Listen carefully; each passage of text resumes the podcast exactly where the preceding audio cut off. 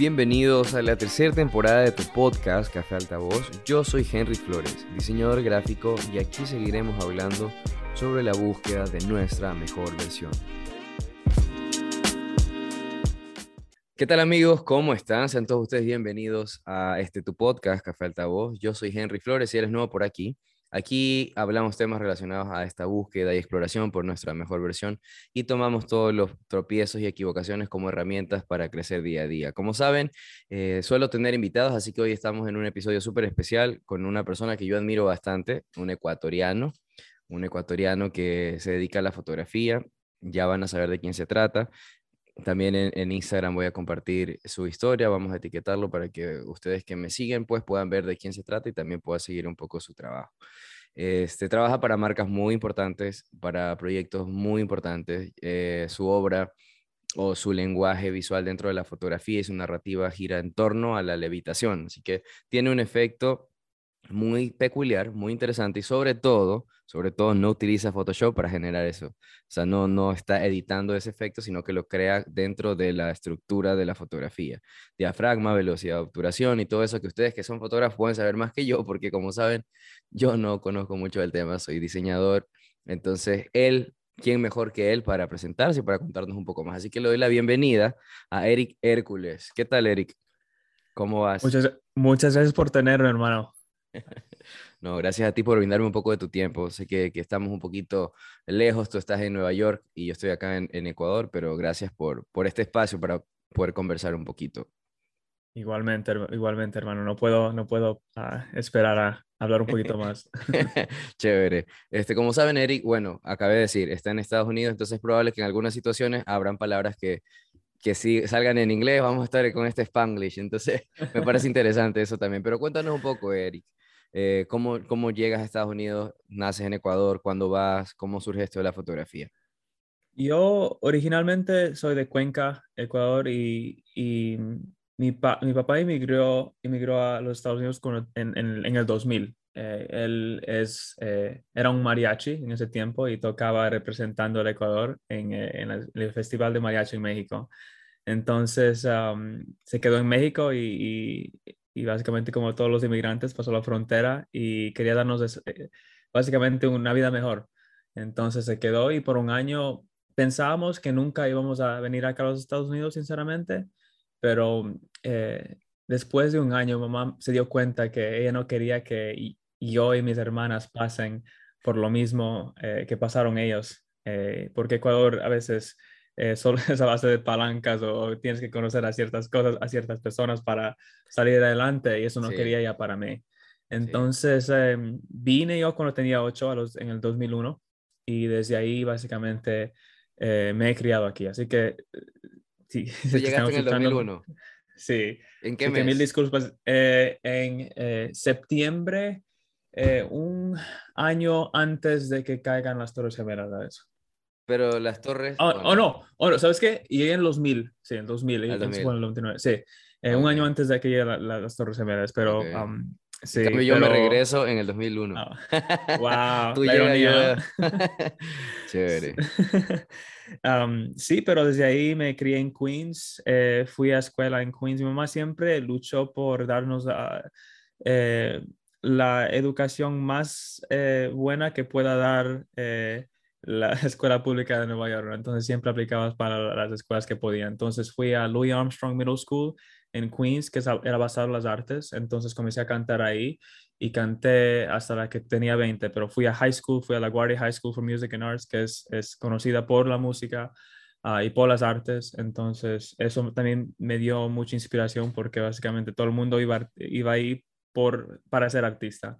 Después de ahí, eh, seguí yendo a, a, conservatorio y me gradué, actually, um, me iba a graduar en el conservatorio tres años y medio en esa carrera y descubrí que, eh, sinceramente, cantar me encantaba, pero no era el rumbo que yo quería tomar en mi vida. Había mucha presión cantando ópera, hay, hay ciertos parámetros que para mí como artista se me hacía bien duro eh, mantenerme ¿Cómo, ¿Cómo llegas a la ópera? Del mariachi, ah. de, de esa influencia latina a la, a la, parte de la ópera que en Ecuador por lo menos no es tan, tan tangible, no es tanto... Mm.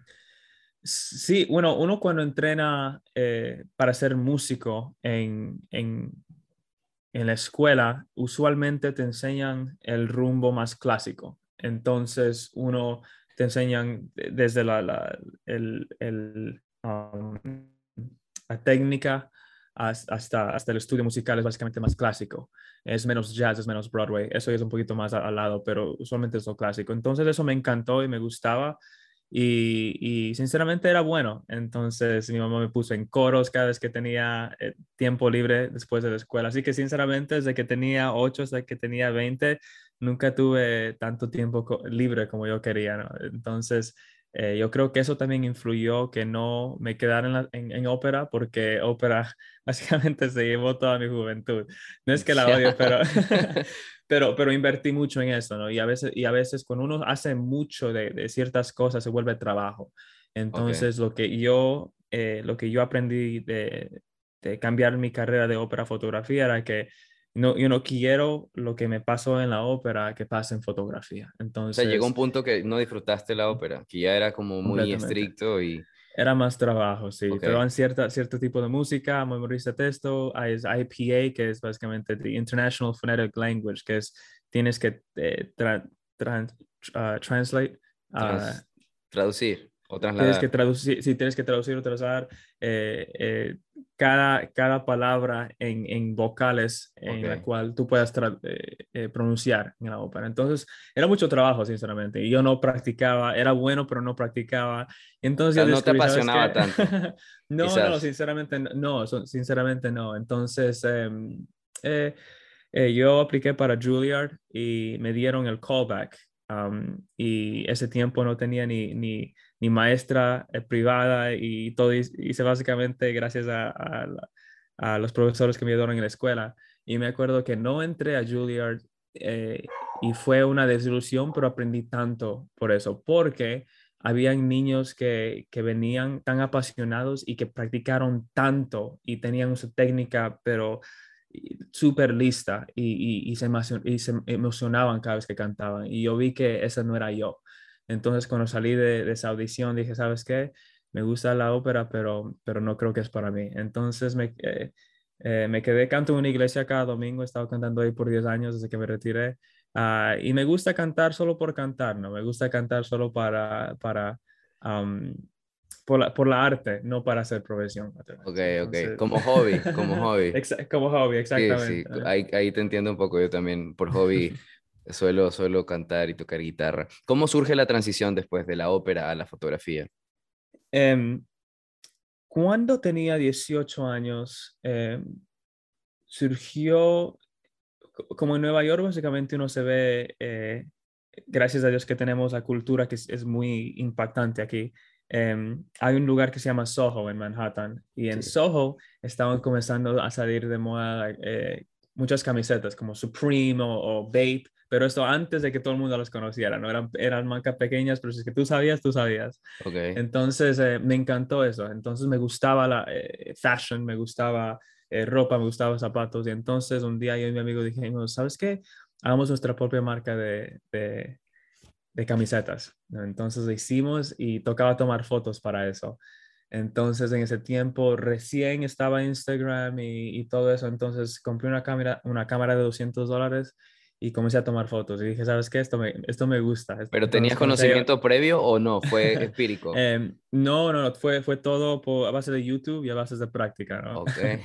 Entonces, y, un poquito, y un poquito antes de eso también, eh, comencé a tomar fotos solo con mi iPhone. Y en ese tiempo eh, no había comunidad de fotógrafos en, en, Estados en ninguna parte, ¿no? Entonces, a base de poner mis, mis, fotos en Instagram, me encontré con otros fotógrafos y otros fotógrafos me, me me, me presentaban a otros de sus amigos que también eran fotógrafos, pero todos súper no profesionales, súper amateur. Y íbamos por las calles de Nueva York tomando fotos con nuestros iPhones, editando en Visco y editando con, con todas las aplicaciones. Creo que había dos, tres aplicaciones en ese tiempo. Y, y aprendimos em, ciertas cosas de cada uno, ¿no? Y, y, de ahí, del grupo que éramos, creo que era como 12 a 15 en ese tiempo, Ahora creo que siete o ocho de nosotros somos ah, fotógrafos profesionales, pero yo tengo que dar gracias a, a mis amigos a, esos, a ese grupo que me inspiraron a, a ser el, que, el fotógrafo que yo soy. Ahora si es que tú ves, todos estamos trabajando eh, con estas marcas, todos estamos haciendo, eh, obviamente, arte diferente, arte, eh, arte que, que, que, nos identifica, pero al final del día um, yo creo que les agradezco a ellos por, por ser Encontraron en la fotografía eso, ese foco como para decir esto es lo que me apasiona, esto es lo que quiero hacer, esto es lo que quiero trabajar y, y voy a tratar de mejorar. Entonces podemos decir un poco que tú empezaste cuando sale Instagram, aprovechaste esta cuenta y, o sea, tú empezaste a trabajar en Instagram, digo trabajar a como a subir contenido, ¿no? Sí, sí, sí, y fui, fue algo sinceramente natural, porque primero obviamente uno pone sus fotos de sus zapatos o, selfies o, a veces la arquitectura, y a mí siempre me gustaba tomar fotos de, de, la arquitectura de Nueva York, que es tan distinta. Sí. y poco a poco eh, eh a pensar, yo quiero hacer esto, yo quiero hacer esto eh, full time, el trabajo, pero obviamente tomando fotos de, de, la calle o de puddlegrams, que eran en ese tiempo reflejos de, de, de puddles. De, Como charcos de agua. Sí, eh, reflejos en los charcos de agua. Em, uno no se podía, sinceramente, hacer tanto dinero para pagar la renta. Entonces dije, ¿sabes qué? Yo quiero tomar fotos más comerciales. Entonces ahí es cuando, es cuando realmente tomo eh, esa profesión y, y, y, trato de, de, de encontrar mi, mi, mi, destino siendo fotógrafo comercial. Y ahí es cuando comienza. Eh, mi primer trabajo fue eh, para una marca de zapatos. Era como eh, una versión pequeña de Foot Locker. Y Foot Locker aquí es como una tienda, que es una cadena de tiendas de zapatos. Eh, pero esta, esta, esta compañía específica era un poquito menos. Era como 10, 10 tiendas a nivel de Nueva York. Y me mandaban em, de 30 a 50 pares de zapatos cada semana y yo tenía uno hasta tres días para tomar todas estas fotos, editarlas y mandarles de nuevo a ellos, porque usualmente zapatos salen al siguiente día, zapatos salen a los tres días, siempre tienen que estar eh, uh, actualizando. Actualizando, exactamente, inmediatamente. Entonces, eh, ahí es cuando comencé a, a, a practicar esta, esta, cosa de levitación, eh, porque si es que uno toma fotos de zapatos, a los cinco pares uno ya se cansa porque no sabe qué pinche ángulo uno puede tomar de, esos zapatos. ¿no? Se, acaban los ángulos. Entonces uno comienza a tirarlos de aquí, tirarlos para acá, eh, tomar fotos con, um, con uh, high shutter speed, um, con eh, apertura más rápida. Shutter speed. Pero sí, básicamente, ahí es cuando aprendí y todas, todas mis técnicas, ¿no? Y a veces, a veces uno, se, se, pone a pensar y, salió de la pobreza porque ese tiempo no tenía Photoshop y yo sé que no tenía tiempo para hacer, eh, borrar cosas con dos fotos o eso. Entonces tenía que tomar a, veces, you know, eh, toda la foto en, en una foto sin, sin Photoshop. Y es que no era por... ok, entonces el proceso de descubrirte en la levitación viene un poco acerca de esto, como de, de aprovechar el tiempo y decir, como no tengo el software, voy a aprovechar y, y a sacarle provecho a, la cámara y que me dé este efecto.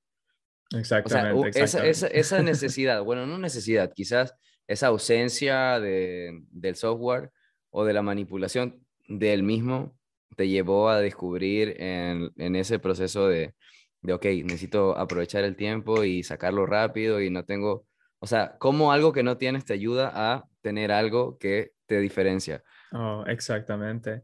Yo creo que lo, los mejores descubrimientos que uno puede encontrar son eh, cuando uno se, eh, se tapa, se, se, se, choca con, con... Se encuentra con una necesidad. O con, una... Sí, sí. Eh, eso lo hablaba, lo hablaba con, con, con, unos amigos que por lo menos a mí me gusta mucho entender las historias de las personas y sobre todo cuando, cuando son duras, ¿no? Cuando son como que le ha costado y como que ha sido complicado porque como que yo valoro mucho el proceso. Entonces en el proceso de crecer, en el proceso de mejorar, en el proceso de avanzar, eh, si bien es cierto, a veces muchas personas o hasta nosotros solemos tener privilegios ante otras personas pero también eh, existen ciertas complicaciones, ¿no? A, lo largo de nuestra vida, adolescencia, hasta que somos adultos, que nos impide quizás tener esas oportunidades, pero nos redescubrimos o nos descubrimos en esa necesidad y resulta que aprovechamos el tiempo y el conocimiento para explorar algo y nos hacemos bueno en algo, ¿no? O sea, y es tu caso, es tu caso. Chévere. Sí. Em, y esa fue la técnica de, ahora que me acuerdo, esa fue la técnica de, de levitar zapatos. La, otra técnica de básicamente eh, levitar humanos sucedió básicamente de la misma, de la misma forma. yo tuve una pelea con mi mamá. Esto fue, ahora que me acuerdo, un poquito antes de, esta historia de zapatos. Em, porque mi mami dijo, yo dije, mami, quiero ser fotógrafo, entonces voy a dejar esto. Y ella dice, ¿cómo vas a irte de siendo cantante de ópera? No vas a hacer ningún dinero haciendo fotógrafo. Like, piensa en tu familia, piensa, piensa en tus hijos. ¿qué, qué, qué? Y, y, básicamente tuvimos una gran, eh, una gran discusión y me fui a la casa por dos, tres meses. Wow. Y fui a vivir a la casa en el sofá de, una, de un amigo. Y, um, y durante ese tiempo me salió una campaña uh, para una, una marca de, de chaquetas um, que era nueva en ese tiempo, se llama Stutterheim ahora. Y lo único que me dijeron es, hey, queremos que tú eleves esta marca. Entonces, cuando dijeron eso, eh, me puse a... Eh, yo no sé por qué, pero esta, foto siempre se quedó en mi cabeza. Yo cuando estaba yendo a mi, a mi escuela un día, cuando estaba todavía de músico, eh, vi una campaña de Lacoste, creo que era 2016, 2006, en la cual habían como 12 personas en el aire y no era nada más que ellos levitando y solo eh, nubes atrás de ellos. Obviamente super Photoshop. Ah, pero siempre se quedó en mi cabeza eso.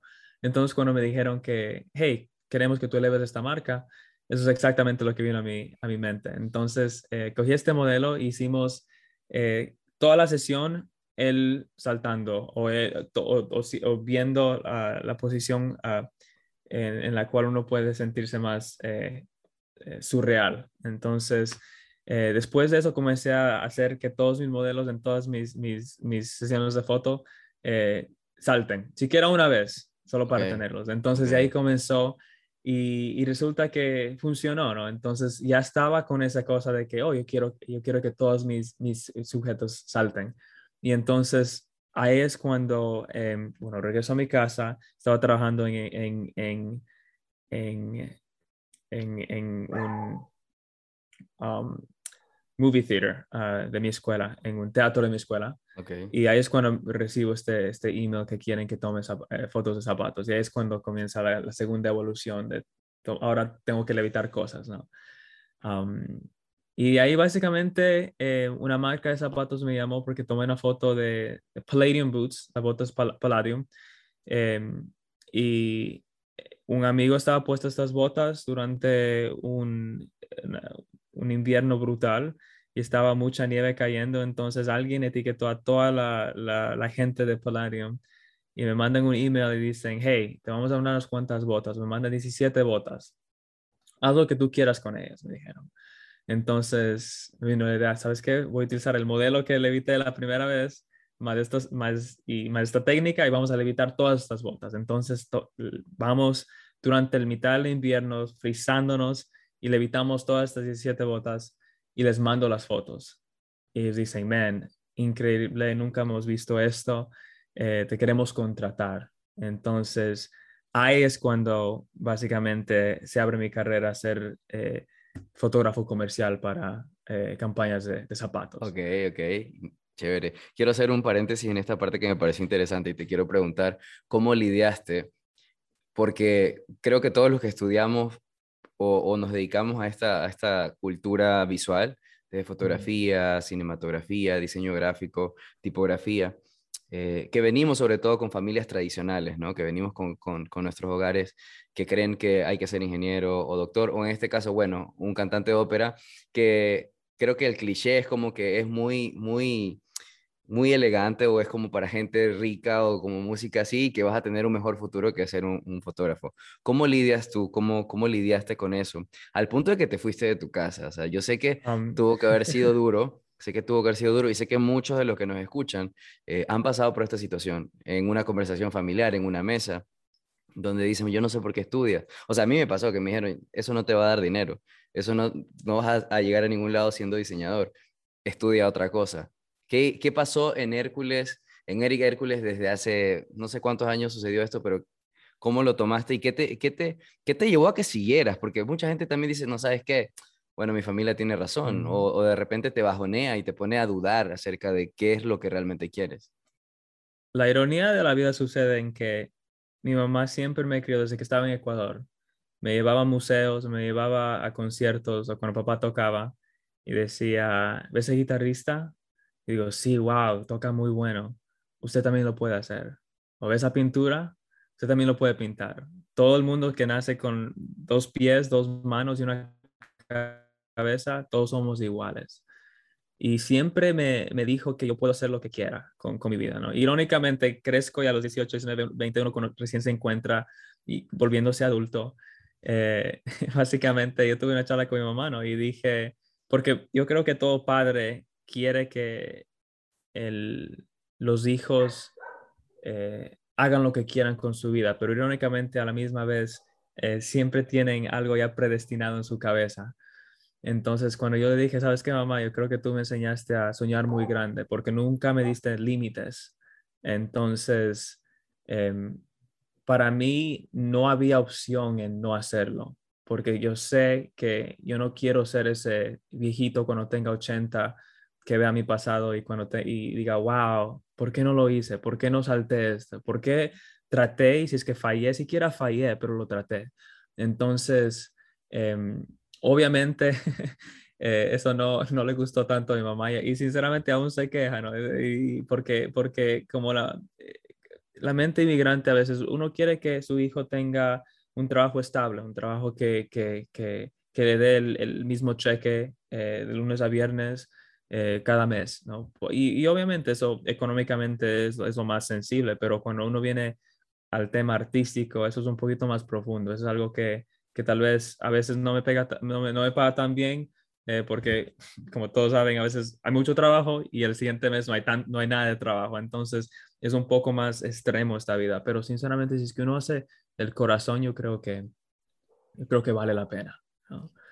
Entonces, eh, siempre le he dado gracias a mi mamá por, por abrir mis ojos a mis límites, porque sinceramente no hubo tan no, no, no, hubieron límites en mi cabeza de lo que, podía hacer, pero a la misma, a la misma vez eh, eh, yo sabía que para que mi mamá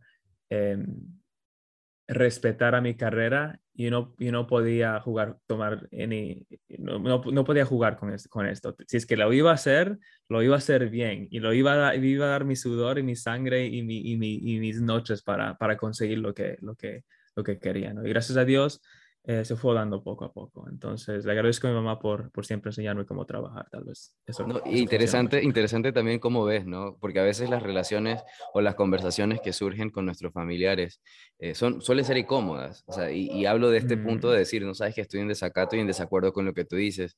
Te amo y todo, pero realmente lo que a mí me apasiona es esto y yo sí creo. Y en esa condición de decir, eh, no me estás apoyando, porque hay un punto en el uno dice, no me apoyan, o sea, realmente no me están apoyando pero no te queda más opción, ¿no? Como decirlo, darlo todo. Y creo que a muchos de nosotros nos ha pasado eso. Como que decimos, no, o sea, realmente no puedo jugar con esto y tengo que darlo todo por el todo porque está complicada la situación, eh, no están creyendo en mí. Y creo que lo hablamos la, la vez que conversamos, que mucha de la fuente de inspiración que muchos de nosotros tenemos es cuando nos dicen, no, no lo vas a conseguir, no lo vas a lograr, no, es complicado. Entonces llega eso como como que, bueno, creo que, que, la mayoría de seres humanos nos debería pasar eso, ¿no? Como que encontrar ese conflicto de la discordia del lado que no creen o que está negativo, con decir yo puedo, yo lo voy a intentar y lo voy a hacer bien y no voy a jugar y de verdad lo voy a dar todo y voy a crecer con esto y esto me va a sostener y esto es lo que me va a dar de comer y esto es lo que me va a hacer feliz, sobre todo feliz. Porque mucha gente tiene dinero, mucha gente trabaja en muchas cosas que para la sociedad puede ser importante o puede ser respetable, pero realmente hacer lo que a ti te gusta, hacer lo que a ti te llena, hacer lo que de verdad te apasiona, hace que tu vida sea más feliz, indudablemente o, indiferentemente del dinero, ¿no? Y llegar a viejito con esto que tú acabaste de decir, yo no quiero llegar a viejito, no quería llegar a viejo y decir, wow, ¿por qué no lo hice? ¿Por qué no lo intenté?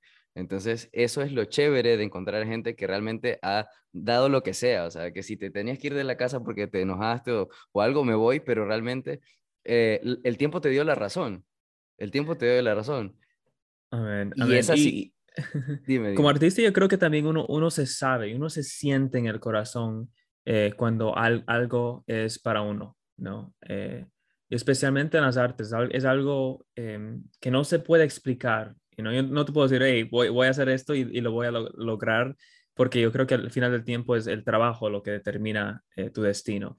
Pero si es que, yo siempre digo, y, hay teorías sobre estos, pero si es que a uno le gusta lo que está haciendo, uno pone sus 10.000 horas sin, eh, sin darse cuenta, porque yo sinceramente en mis primeros años veía YouTube o veía una foto que me gustaba, eh, iba a internet, buscaba cómo hacerlo y luego ese mismo día me iba después del trabajo, después del colegio, me quedaba hasta las 2, 3, 4 de la mañana practicando allá afuera en en, en, la calle. Luego venía, editaba las fotos uh, y luego iba a dormir y luego iba a la escuela y hacía exactamente lo mismo al siguiente día.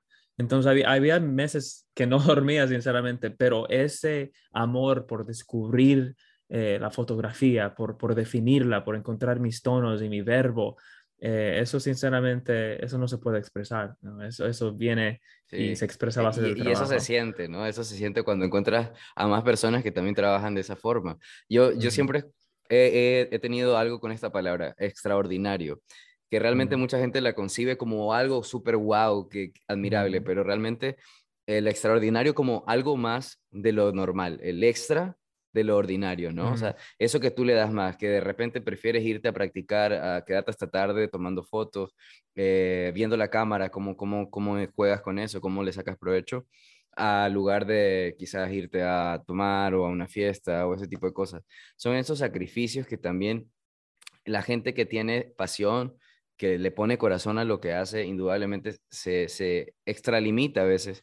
En algunos casos eh, llega, ¿no? A ser, que es lo que yo te mencionaba, hasta cierto punto enajenado al trabajo, un workaholic, o sea, como estar demasiado, demasiado, demasiado. o sea, los límites son malos, obviamente el equilibrio es lo que lo que importa, ¿no? Y eso es lo que tratamos siempre de, hablar del podcast, en el podcast, de buscar un equilibrio a estas cosas, pero igual esas conductas son buenísimas, porque eso hace que mientras tus amigos que también les gusta la fotografía, o en mi caso, eh, mis compañeros o, mis amigos que también les gustaba el diseño, yo prefería dedicarme a leer o a investigar o a practicar el Photoshop o a editar la, la forma de recortar o hacer composiciones, yo dedicaba más tiempo a mí a estar frente al computador, a mejorar, a mejorar, a practicar.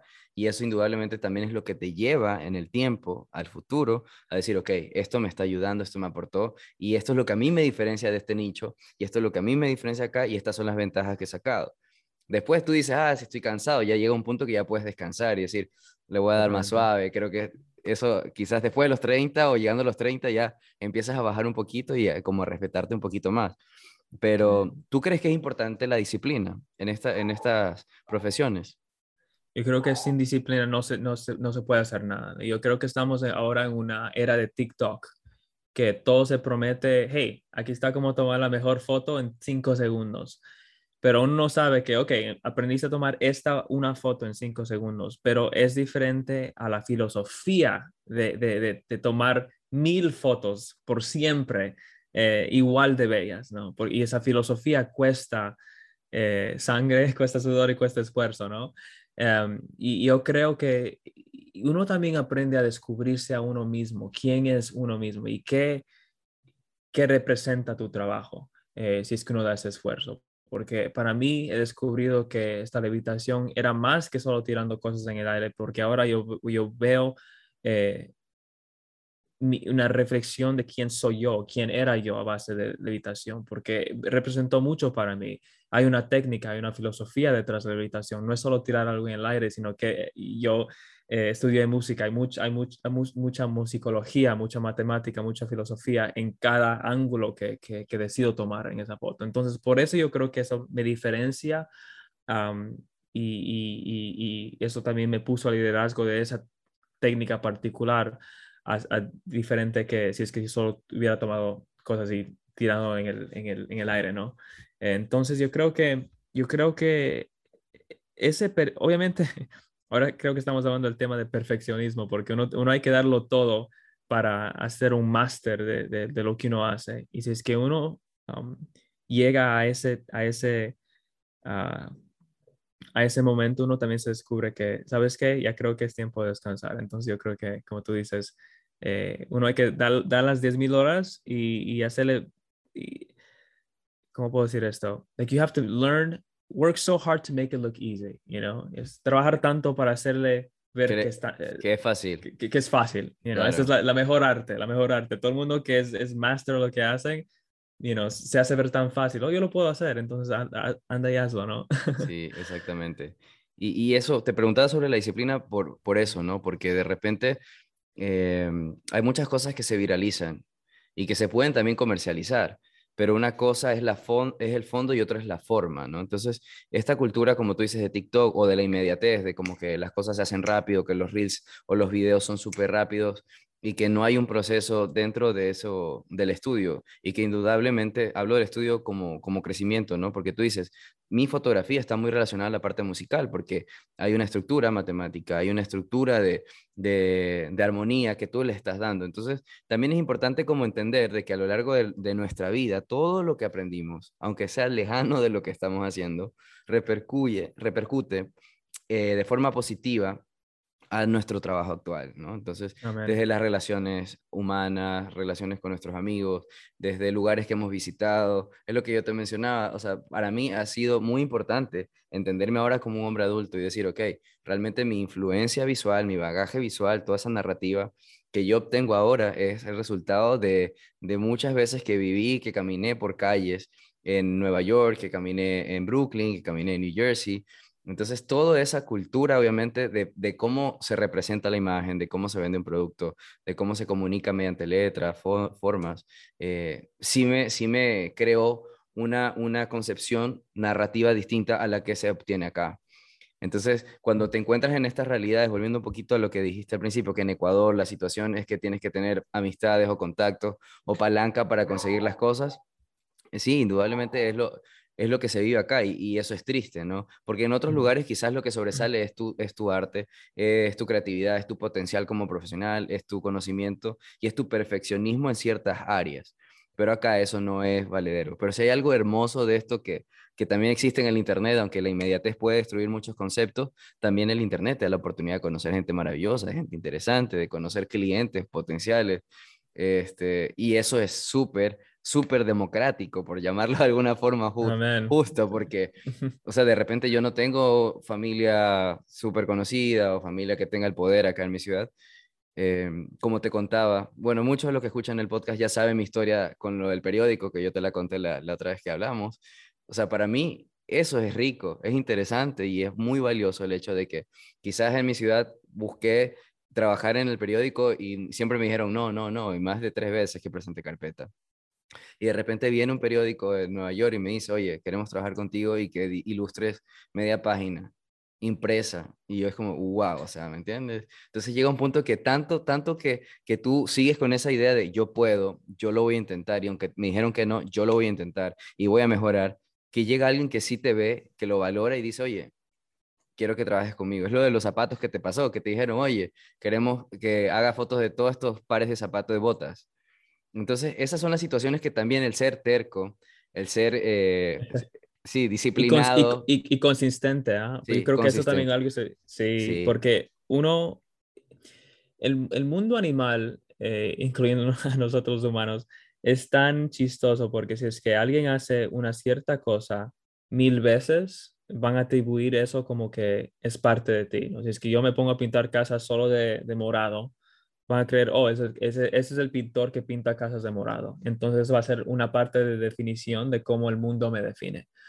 Y entonces cuando uno se pone a ver como artistas, y ahora estamos hablando de la estrategia de ser artista, uno se tiene que dedicar a ciertas cosas que, que le guste a uno y que pueda hacer uno el resto de su vida, pero también que sean eh, eh, cosas que le identifiquen a uno eh, como artista, ah, por ejemplo, eh, y eso toma consistencia, ¿no? Y, y, obviamente esto toma mucho trabajo, porque a veces yo me acuerdo cuando cambié, yo nunca me voy a olvidar cuando cambié eh, ni mis fotos de solo tomar fotos de charcos o fotos de la calle a tomar fotos solo de habitación.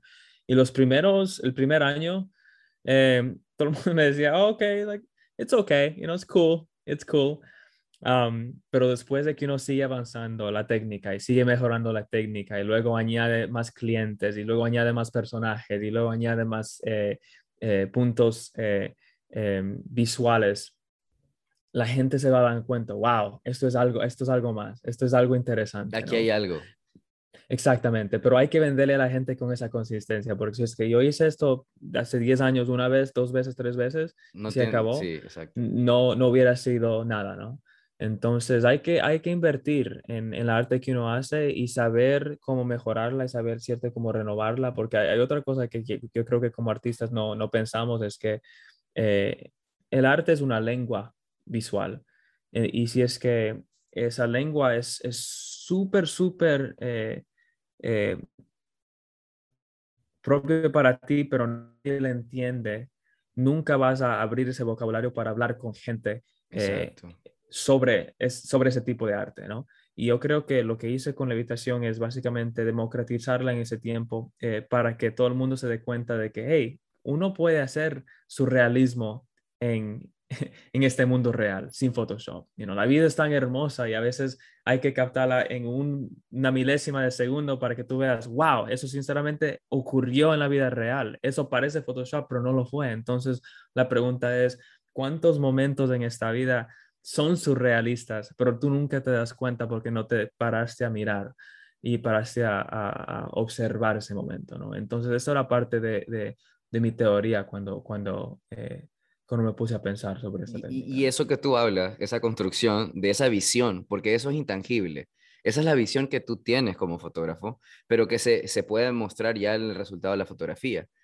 Pero indiscutiblemente eso es lo que te hace diferente al resto, que decide quizás lo monto en Photoshop, lo monto y, y Lightroom y que también le meto esto y el efecto y la, la, la.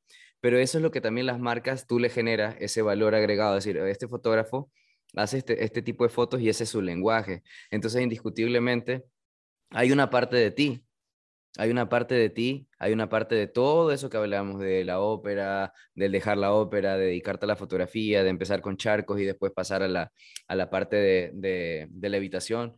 Y tú mides, o sea, creo que cada uno de nosotros que vamos trabajando en esto, vamos midiendo el avance, ¿no? Empezar con, la con las fotografías o con el diseño al principio la gente como, chévere, eh, sí, está lindo, está bonito, pero después ganas consistencia, ganas fuerza, porque se te van dando las cosas. Es que parece, es loco porque de repente tú no sabes qué pasa mañana. Creo que nadie sabe qué pasa mañana, pero sí somos conscientes de nuestro presente.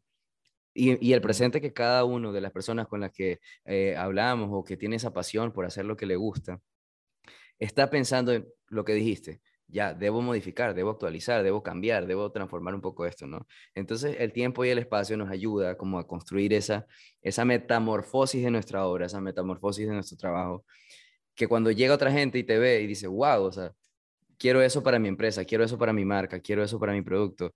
Y es una forma que después, no sé si te suceda, pero ya es como orgánico, o sea, es tan natural encontrarte en la exploración, ya no es tan como al principio que uno de verdad la va buscando un poco, pero ya después como, esto es lo que yo sé hacer y, y aquí vamos, y fluimos, ¿no? Entonces, es interesante también cómo este, este deseo de mejorar, de decirle a la gente que dijeron, no puedes, no vas a lograrlo, ya no se transforma en eso de que estoy pensando en los que me dicen que no, sino estoy enfocándome en mí y ahora yo, yo soy mi propia lucha y quiero mejorar y quiero cambiar y, y debo hacerlo de esta forma y voy a experimentar con esto. Entonces, son tantas cositas, la disciplina que ya la hablamos, la motivación y la consistencia de creer en nosotros, ¿no? ¿Cómo eso lo vamos transformando también en un negocio?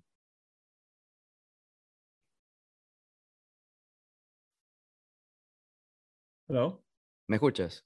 Sí, sí, sorry, te, te frisaste un poco. Ah, Eh, eh, al, lo que también quería um, decir, a base de eso también uno se aprende que em, todo eso al final del día, em, uno aprende que la mejor manera de volverse el artista que uno se quiere ser es siempre, nunca creerse un máster, siempre creerse un estudiante, porque lo que a mí me pasó es que eh, llega un punto en que yo dije, oh, ya, ya sé esta cosa de habitación, y sinceramente em, no me puse a aprender otras cosas. Y hubo un año en que, en que me sentí que, que, que no estaba aprendiendo nada, también no celebraba eh, este, todas estas campañas que estaba haciendo o estas sesiones de foto ya no eran la misma. Entonces tuve que actualizar y, y tuve que añadir ciertas otras técnicas en, mi, en, mi colaboraciones, en, mi, en mis colaboraciones para sentirme que yo también estaba siempre aprendiendo algo más. Yo, yo creo que también a los artistas que nos escuchan hoy, eh, que se pongan a pensar eh, cuál sería mi filosofía como artista para que siempre siga siendo un estudiante, ¿no? Para mí, mi filosofía es, yo quiero hacer lo mejor que pueda con lo que tengo. Así que si es que tengo un iPhone y tengo una manzana en mi mano y tengo un, una estación de tren detrás de mí, es que tengo que tomar una foto de esta manzana, eso es lo único que tengo, mi iPhone, esta manzana y, este, y esta estación de tren, lo, voy, voy, a hacer lo mejor que pueda con lo que tengo, ¿no?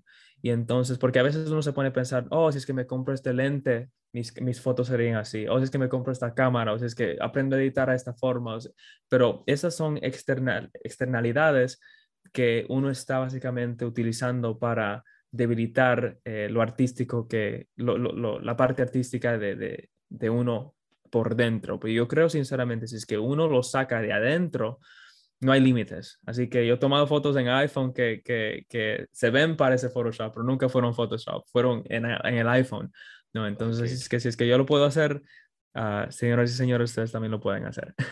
Sí, y, y, un poco, bueno, lo que, lo que dices de forma macro es como que no debe haber una limitante acerca del equipo, no debe haber una limitante acerca de, de la computadora. Eso sí lo hemos hablado, alguna vez lo hablaba con un amigo, con Paco, que él es músico entonces hablamos acerca del proceso de generar la obra o de construir algo, pero sin cuestionarte tanto la forma o el equipo de, que te va a ayudar a eso, ¿no? Porque mucha gente es muy talentosa y de repente te venden la idea de que, por ejemplo, para ser diseñador gráfico debes usar Macintosh, que debes usar Apple, eh, que debes usar una tablet Wacom de la más grande para ilustrar y no sé qué. Y realmente no, o sea, cuando, cuando hay una disciplina en producción, una mejora constante. O sea, he visto perfiles de Instagram súper buenos de gente que dibuja a mano, de gente que dibuja con el celular, con una tablet pequeña. O sea, no tiene, no tiene mucha relevancia eso, pero sí creo que, que es importante entenderlo, porque cuando estamos estudiando, sobre todo, quizás de grande uno es más consciente, pero cuando estamos siendo estudiantes, nos venden tantas cosas, tantas cosas, tantas ideas que no, que necesito Apple, que no sé qué. Por ejemplo, yo no diseño en, Apple, yo diseño en Windows, o sea, siempre he tenido Windows, siempre, siempre, siempre. Ah, nice. Alguna vez un amigo me dijo, ya, dice, ya estás ganando más dinero, ya cómprate, ya cómprate el, el, iMac, cómprate la computadora. Y yo le digo, no. O sea, no la necesito porque realmente con mi computadora, con, con, Windows, o sea, he conseguido clientes y para mí no ha sido una limitante. Y eso a mí me deja en mi mindset de que no hay barreras, de que no hay límites. Como tú dijiste, con tu iPhone, con tu celular o lo que tengas a mano, puedes hacerlo. Pero si hay una conexión entre la consistencia y realmente la pasión por crear, porque de repente hay gente que tiene todos los equipos, pero no tiene, no es ni el talento, sino que no tiene las ganas. Y si no están las ganas todos los días, tu discurso no tiene sentido, no es fuerte, no es consistente. Entonces, eso sí es un, grave problema. También a veces encontrar la motivación, encontrarla. Y este mundo de Instagram también es tan chistoso, ¿no? Porque uno también, como, como otra vez, como animales, somos muy eh, comparamos mucho. Y yo creo que esa es la, cosa más débil de, un artista, es que tenemos tanta inspiración noche y día base de internet, de, YouTube, de Instagram, de todo eso. Entonces a veces uno, uno, ve un proyecto y uno dice, wow, ¿por qué quiero ser artista es que alguien lo está haciendo 100, 100 veces mejor que yo? O este niño de 6 años puede editar esta foto mejor que yo.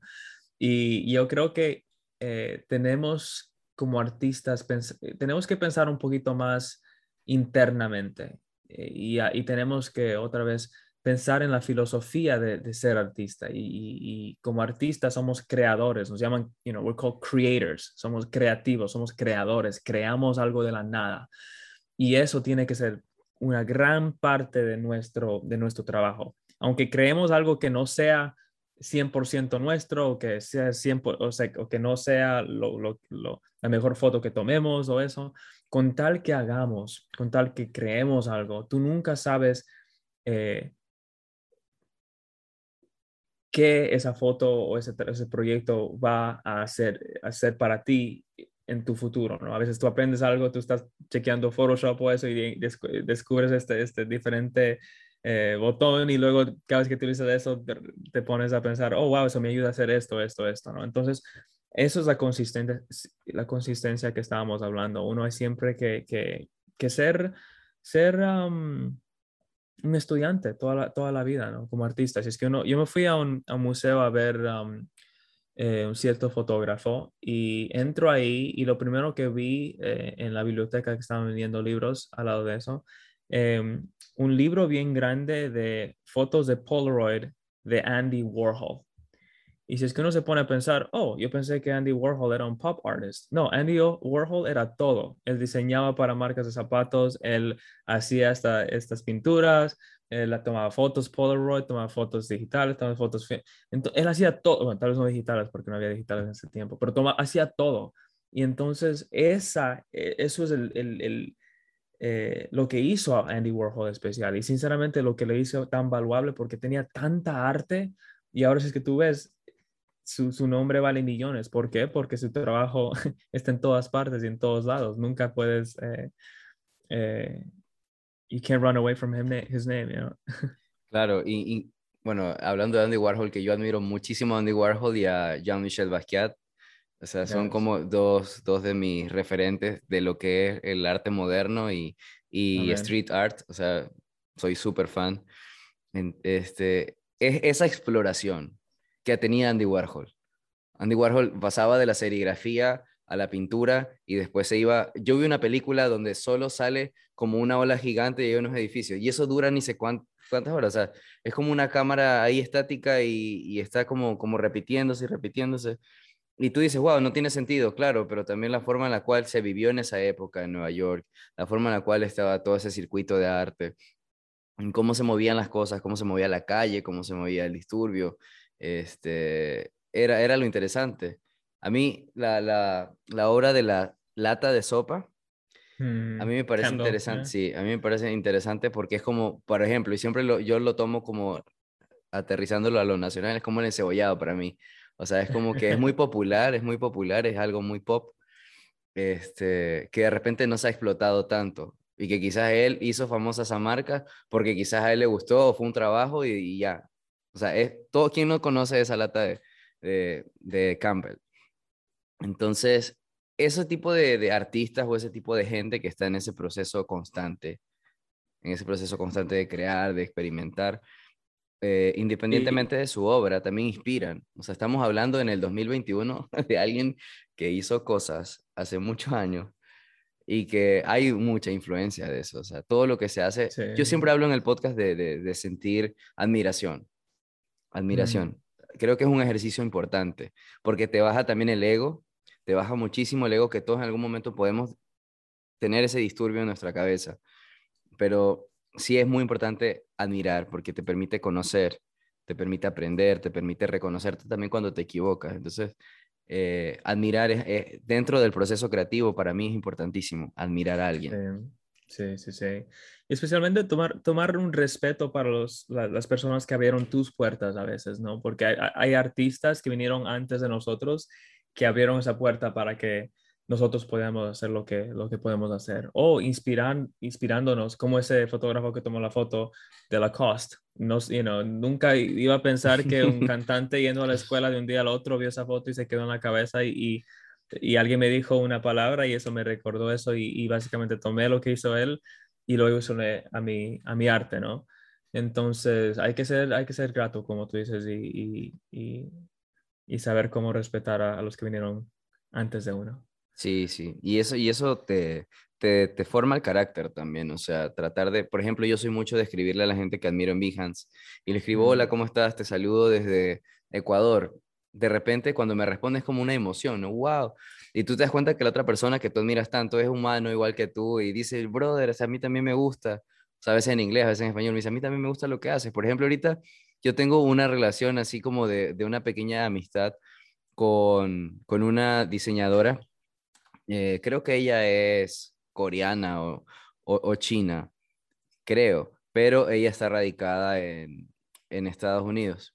Y ella tiene muchos proyectos interesantes de motion graphic. Ella tiene proyectos de motion graphic, no sé si la conozca, se llama Jun Chen. Ella es directora de arte. ¿Hola? ¿Me escuchas? Sí, ahora. Sí, disculpa que está, se está yendo la señal de vez en cuando. Ok.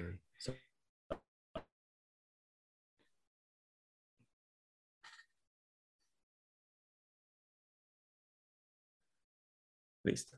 Ok. Bueno, te decía que hay una, una diseñadora que, que siempre le escribo y ella me escribe. Y para mí ella es súper pro, o sea, ella trabaja para ESPN, para HBO, o sea, hace como que todo el proceso de, de la animación de los programas que sacan estos canales. Y ella hace para Fox, hizo uno, uno de, de Los Simpsons que me encantó. Y ella siempre me está dando feedback. Me dice, oye Henry, esto sí me gustó, mira, métele más. Y eso me, a mí me, me permite también crecer, porque es un feedback muy honesto y también tiene mucha buena vibra ella. Yo no la conozco en persona, pero yo cada vez que me comentas como... Claro, o sea, porque me entiendes. Y lo que me gusta es que hay objetividad también en, en, esos comentarios, porque no están tus amigos, no está tu novia, tu pareja que te diga como, ah, lo hiciste bien, no. O sea, gente que no conoces y es como que compartir en esa virtualidad me parece interesante. Eso es lo que me pasaba con mis amigos, que los, los cuales comenzamos fotografía juntos, ¿no? Hey, ¿cómo, ¿cómo editaste eso? ¿O por, por qué ese color? O, oh, me gustó tu ángulo, ¿no? Eh, nosotros, por ejemplo, mis amigos comenzaron, no te acuerdas cuando esas fotos de que los, eh, los fotógrafos de Nueva York se, iban a la mitad del, del, de los rieles del tren y toman fotos de ahí o, o en el, en, encima de, edificios y mostraban los pies en, eh, por afuera de los edificios. Fueron mis amigos, ¿no? Entonces, todos trataban de encontrar su rumbo. Uh, y su identidad fotográfica en diferentes maneras, pero cada uno nos inspirábamos a, eh, a, cada nos, nos inspirábamos mutuamente, ¿no? Y eso era hermoso porque hasta ahora uno ve, yo estoy siempre chequeando Instagram y veo fotos de mis amigos que yo no sé cómo bárbaro hicieron ciertas fotos, pero me inspiran. Yo quiero ahora ser mejor fotógrafo porque ellos me inspiraron, ¿no? Y entonces siempre hemos hablado de eso, que que damos gracias por tener nuestro grupo de amigos porque siempre nos mantenemos inspirados. Eso es cool. Yo creo que todo el mundo que está allá afuera encuentre ciertos amigos que, que, inspiren y que hablen sobre arte de una manera objetiva, porque también no es solo de likes y de comments, sino es, solo, es, es, es, el arte es, es, es una forma de hablar uh, al, al, al, alma, al corazón. Es, es una forma más, más profunda de, de, de, conocer a ciertas personas. Entonces, cuando uno se habla de, de, esa manera honesta, yo creo que uno se aprende más eh, que cualquier cosa. Sí, sí, y ese proceso de aprendizaje con los amigos, con los panas que, que uno empieza es, es interesante porque también ves el crecimiento y la evolución del trabajo de ellos, ¿no? Entonces, eso es, sí. es, un, es, como un efecto dominó, siempre digo, ¿no? Es como que todo gira así, y vamos todos ahí con esa misma sincronía y, y, ese mismo feeling, esa misma energía de, ok, mira, yo estoy haciendo esto, tú haces lo de acá. A mí me pasa mucho, pero con internet. Yo soy muy virtual. Como sabes, Puerto Viejo es chiquito, entonces sí tengo mis amigos que son diseñadores y los admiro, pero somos como que pocos. Pero tengo amigos en México, en Colombia, y que así estoy, oye, mira, bacán ese proyecto. O sea, yo he visto crecer. Por ejemplo, tengo un pana en, en México, en Ciudad de México, que él es ilustrador. Y yo lo conocí hace años porque yo antes hacía ferias de fanzines. Y ahorita como estaba el COVID y toda esta, esta cuestión de, de la cuarentena no podíamos salir. Y yo a él le, le, pedía siempre, mándame tus fanzines, yo los imprimo en Ecuador y en la feria los pongo y los exhibimos. Y también yo le mandaba a él. Entonces me acuerdo que él antes tenía un estilo de ilustración bien, bien old school, bien vieja escuela, pero en tatuajes, como de tatuajes. Y me gustaba esto de las espadas, las rosas, los leones, los leopardos. Pero después él fue cambiando, fue cambiando, fue cambiando, fue cambiando. Y ahorita, o sea, creció full en, cuestión de comunidad, tiene un engagement y todas sus frases. Y él dijo, Henry, es que realmente no, no me sentía tan bien haciendo eso, pero un día dije, ya, voy a ser quién soy yo. Entonces, y él cogió y comenzó a crear frases. O sea, ah. frases, frases y las ilustraba, ¿no? Entonces cogía frases y comenzó a ilustrarlas y conectó con mucha gente. O sea, nosotros, yo que soy su pana, cada vez que subió una imagen y yo tenía un mal día, era como, la comparto en wow. WhatsApp, sí, porque yo sentía que había pasado eso en mi día. Entonces, mm. de repente él cogió y ahorita está ilustrando para marcas ya, o sea, tiene auspiciantes de cerveza, de pizzería, de allá en México, este, Intel, eh, no sé, tiene full marcas que ya le, le donan equipos y él tiene que hacer bueno. también contenido y eso es súper chévere porque al principio cuando, cuando estaba haciendo fanzines quizás no veía resultados, ¿no? Y hablo de resultados no en likes, no, no en eso, sino que también igual tú sabes que necesitamos vivir. Vivir. además de amar esto, también debe ser rentable. Entonces, hacia allá quiero ir ahorita, hacia, hacia esta parte de negocios. ¿Cómo ves los puntos a favor y en contra que tenemos? Quizás quiero que hablemos un poco como latinoamericanos, ¿no? O sea, porque este podcast es en español. Y, y aunque vivas en Estados Unidos, pues sé que también tienes mucha noción acerca de esto. Eh, ¿Qué crees que son los pros y los contras que quizás impiden o favorecen a que un ilustrador, a que un fotógrafo, a que un diseñador tenga quizás más salida que otros, que tenga este, más oportunidades en el exterior? ¿Y, cómo sería la forma o, los hacks que tú podrías dar desde tu experiencia para una persona que pretende llegar al, al mercado norteamericano? Mm. Yo me acuerdo que todavía no tenía Nike, no, no tenía ciertas marcas en mi portafolio, pero ya tenía esta técnica que iba, iba para arriba. Y vi a mi carrera y dije, wow, yo pensé, mi mamá me dijo un día que si es que trabajaba duro y, y hacía mi trabajo bien, las cosas que querían iban a llegar pero descubrí que como, siendo artista, especialmente en este mundo tan digital, uno tiene que saber que no es solo la arte lo que vende, sino también es la comunicación detrás de cámaras. Y ahí es cuando me puse a, a, ver la estrategia digital, me puse a estudiar marcas, me puse a estudiar em, branding y posicionamiento de, de, marcas y cómo funciona eso en el mercado. Eh, public relations, relaciones públicas, y vi que todo era un juego. Y la primera vez que descubrí eso me dio tanta tristeza porque descubrí que ciertas personas que, a las cuales yo admiraba mucho, eh, al final les conocí y, descubrí que no eran nada que pantomina, eran todo PR, todo, todo relaciones públicas y nada, nada eh, sustantivo, sustante, ¿no? Sustantivo. Em, entonces bueno, primeramente, eh, primeramente eso, ¿no? Descubrí que, que, cuando uno ve desde el exterior, desde de afuera, uno cree que hay, marcas que lo hicieron porque son buenas. A veces no, saben cómo jugar el juego de mercadeo. Entonces, em, y también aprendí mucho eso cuando estaba tomando fotos para, para Converse o para estas. Aprendí eh, cuando estaba sentado en, con, los, con los de mercadeo de estas ciertas marcas. Entonces descubrí como artista y dije, ¿sabes qué? Eh, tengo que hacerme una marca.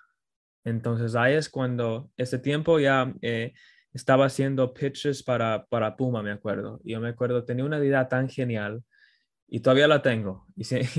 Y, les hablé sobre, sobre esta idea y no me tomaron en serio. Yo dije, ¿por, ¿por qué no me toman en serio?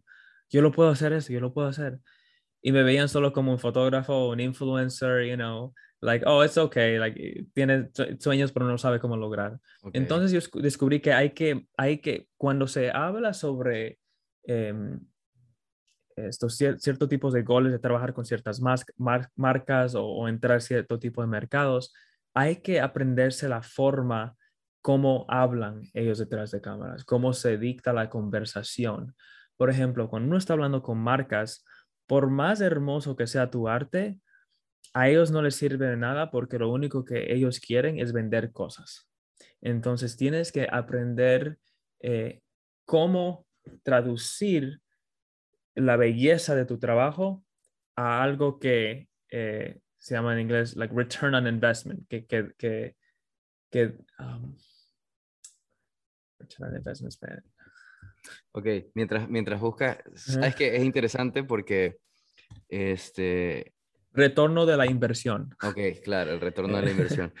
te, voy a interrumpir porque dijiste algo que me pareció súper chévere y súper importante y es, y es que de verdad muchos estudiamos la parte de lo que nos gusta dentro del branding, de la ilustración, la tipografía, la fotografía, pero obviamente esta estructura y este peso que nos va a sostener en nuestra carrera profesional tiene mucho que ver con la negociación. Y no hablemos solamente de la parte económica, sino que es el hecho de poder hablar de compartir con otra persona, te lo pongo en un, en un escenario de pareja. Cuando tú conoces a alguien y tú ya eres una persona madura, desde el principio tú ya pones acuerdos y tú dices, mira, estas son, estas son mis bases, esto es lo que yo quiero en esta relación, y, esto es lo que yo estoy buscando a futuro o, de resultado que, que, se dé de estas dos partes. Entonces, lo mismo en el trabajo. Cuando tú ya te conoces perfectamente, tú ya sabes cómo decir y negociar, ok, mira, de mí vas a obtener esto. Y es un poco lo que tú estás diciendo, ¿no? El retorno de la inversión. ¿Qué es lo que tú me vas a dar? Y alguna vez alguien me dijo, estaba hablando con un mexicano que, que yo me acuerdo que le escribí le dijo, oye, quiero hacer pasantías en México. Me dijo, ok, perfecto. Este, pero ¿qué me vas a dar tú a mí? Porque yo, yo mm. decía como, mira, es que yo quiero aprender de tu empresa, yo soy buen trabajador, yo soy súper eh, ágil, soy muy productivo, eh, soy súper, eh, me gusta proponer. Me dice, ok, dice, pero, pero eso lo quieren todos y lo pueden dar todos porque están trabajando, pero realmente, ¿qué es lo que, lo que tú me vas a dar a mí, que yo voy a realmente a ganar? Entonces, siempre entender que hay una transacción, ¿no? Que a pesar de que nos guste y que nos guste sentirnos libres, que nos guste sentirnos en paz, hay una parte que es la negociación. ¿Cómo ha mm. sido ese, esa experiencia y eso que nos estabas contando? Sí, sí, sí. Em, lo que me puse a pensar es que eh, a ese tiempo ya estaba trabajando con, con ciertas agencias eh, creativas, ¿no? Que, que tenían eh, cuentas para Converse o cuentas Dell o Apple o whatever. Y yo vi que cada vez que ellos cobraban a, a, estas marcas, básicamente les anunciaban todo lo que tenían. Era, si es que, por ejemplo, ahí es cuando aprendí de la producción y, por, y por eso la producción es tan importante y saber el sistema de la producción es tan importante. Em, por ejemplo, si es que hacían una campaña para Converse, yo me acuerdo que cobraron 65 mil, algo así por ese día, y lo que vi es que todo estaba alineado. Eh, fotógrafo, eh, director creativo, director artístico, em, eh, modelos, scouting, um, em, el productor, eh, luces, rentas. Así que todo, cada cosa que era parte del proyecto estaba anunciado en su, en su, en su presentación para el cliente. Y lo que hace eso, y también añadí eso, aprendí eso y, añadí en, mis contratos, es que cuando uno habla por un cliente, y todos estamos aprendiendo de eso, o sea, de lo que acabas de decir. Yo también eh, te escuché y fue como, ok, o sea, sí, en, la proforma debe salir todo. Sí, y cuando uno, cuando uno habla con un cliente, por ejemplo, cuando ellos vienen y dicen, hey Eric, queremos hacer una sesión de fotos para ti. Oh, ok, tú vas a producirla, yo lo voy a producir. Oh, ¿quién va, quién va a, a encontrar los modelos? ¿Va a ser tú o voy a ser yo? ¿O eh, quién va a, a, a, hacer el maquillaje? ¿Voy a contratar a alguien yo o, tú vas a contratar a alguien? Entonces, tú pones los parámetros y también les dejas, les dejas saber a tu cliente que, hey, no soy solo fotógrafo cuando tomo esta sesión, yo soy productor, eh, hago casting, eh, tal vez you know, yo hago scouting para, el, para eh, you know, o em, creative direction, dirección creativa, dirección artística. Todas estas partes de la producción es un costo aditivo. Y si es que uno se presenta así, te van a ver con más respeto, especialmente cuando tú sabes lo que estás hablando, porque tú lo has hecho y tú sabes que, que, que qué, qué posición se juega para maximizar eh, ciertas estas producciones, ¿no?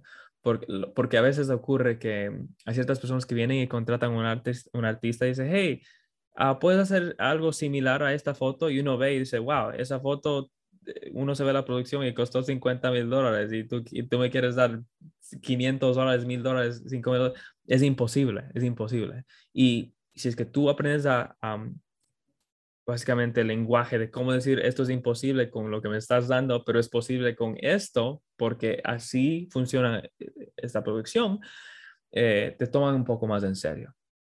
Entonces, eso es lo que hice con estas marcas, ¿no? Entonces, em, lo que yo también hice es, hablando un poquito más detrás, es crear, crear mi propia marca, ¿no? No me tomaban en serio como Eric Hercules, porque eso, que soy fotógrafo, ¿no? Entonces, eh, yo me creé mi propia agencia. Si es que tú vas a herculesnewyork.com, eh, 95-99% de ese trabajo es, es, básicamente yo. El otro 5%, 2% fue mi productor y, y mi, amigo que me ayudaba con las operaciones. ¿no? Um, y básicamente, si es que tú ves ahí, si es que no me conoces, tú piensas que es una agencia entera, porque tiene de todo, tiene estrategia, tiene eh, branding, PR, you know, go-to-market strategy, todo lo que ofrece una agencia, pero eso solo yo. Entonces, cada vez que hablo con una marca, les indico a ese, esa página de web y saben que ya no soy solo un fotógrafo, es una agencia. Ya, exacto. Sí, eso lo estábamos hablando la, la, vez pasada y es importante que lo menciones porque, porque a mí me dejó una gran lección y, y, justamente yo te contaba el tema de Google, que tú me dijiste, ¿sabes qué? Lo que sucede con estas grandes empresas es que a veces eh, cuando tú también cobras menos, pierdes un cliente. Y yo creía, y en, y en, los podcasts los que han escuchado saben, que yo creía que había cobrado mucho. Pues bueno, yo, yo ya he estado conversando con Eric y yo le conté esta historia y Eric me supo decir eso, o sea, las empresas grandes te ven más serio cuando tienes una agencia, cuando hay una website construida, porque ellos ya imaginan y entienden que hay un equipo atrás, que está el asistente, que está el CEO, eh, que está el director creativo, que están los diseñadores. Y eso es marca, eso es branding, ¿no? Eso, eso es crear esta, esta experiencia también para el consumidor, los posibles clientes, los clientes potenciales. Y, todos ustedes que están escuchando el podcast, es importante que, que formalicemos también la profesión, que formalicemos que, que de repente entendemos que entramos a una website de zapatos o de camisetas, bueno, pues nuestro trabajo también es, un, eso, ¿no? Es una empresa, también es un trabajo que debe ser visto de esa misma manera. Y cuando queremos llegar a clientes mucho más grandes, bueno, Eric tiene un catálogo de clientes inmensos, obviamente, como Puma, Nike, eh, Vans, Lacoste, no sé, pueden entrar a la website de, de, Eric y pueden ver todas las empresas para las que ha trabajado, pero eh, indudablemente, Eric, todo el tiempo que ha pasado desde el inicio hasta ahora es que a ti te ha dado el conocimiento también para identificar cuáles son los puntos claves que necesitan o que buscan las agencias. Eh, pero, por ejemplo, la gente que está escuchando, que está freelanceando de a poco, que está empezando, creo que una, eso lo hablaba en el episodio pasado, una de las herramientas más importantes para conseguir y captar esa atención es la consistencia y es la persistencia en el lenguaje de tu trabajo. Mientras lo, lo sigas eh, publicando y promocionando, vas creando branding también, ¿no? Estás creando tu marca. Y otra cosa que te quiero decir es um, algo que se llama co-branding, ¿no? Y, y, la cosa es que uno se aprende eso en, en, editorial y también en marcas. Por ejemplo, si es que yo me pongo a trabajar con marcas solo de, em, de, de zapatos, más marcas de zapatos me van a llamar. Si es que trabajo con marcas de cerveza, más marcas de cervezas me van a llamar. Entonces, si es que uno se ve eso desde el comienzo, yo comencé, gracias a Dios, con zapatos. Entonces, lo que me refiero es que si es todos los creativos que están, que están escuchando, em, ¿qué marcas o qué tipo de, clientes te gustaría trabajar eh, con, you know, which, which, would you like to work with? Em, y entonces trata de definir tu portafolio a base de esos clientes a los cuales tú, eh, tú quisieras trabajar. Sorry, because you like to work with, you know.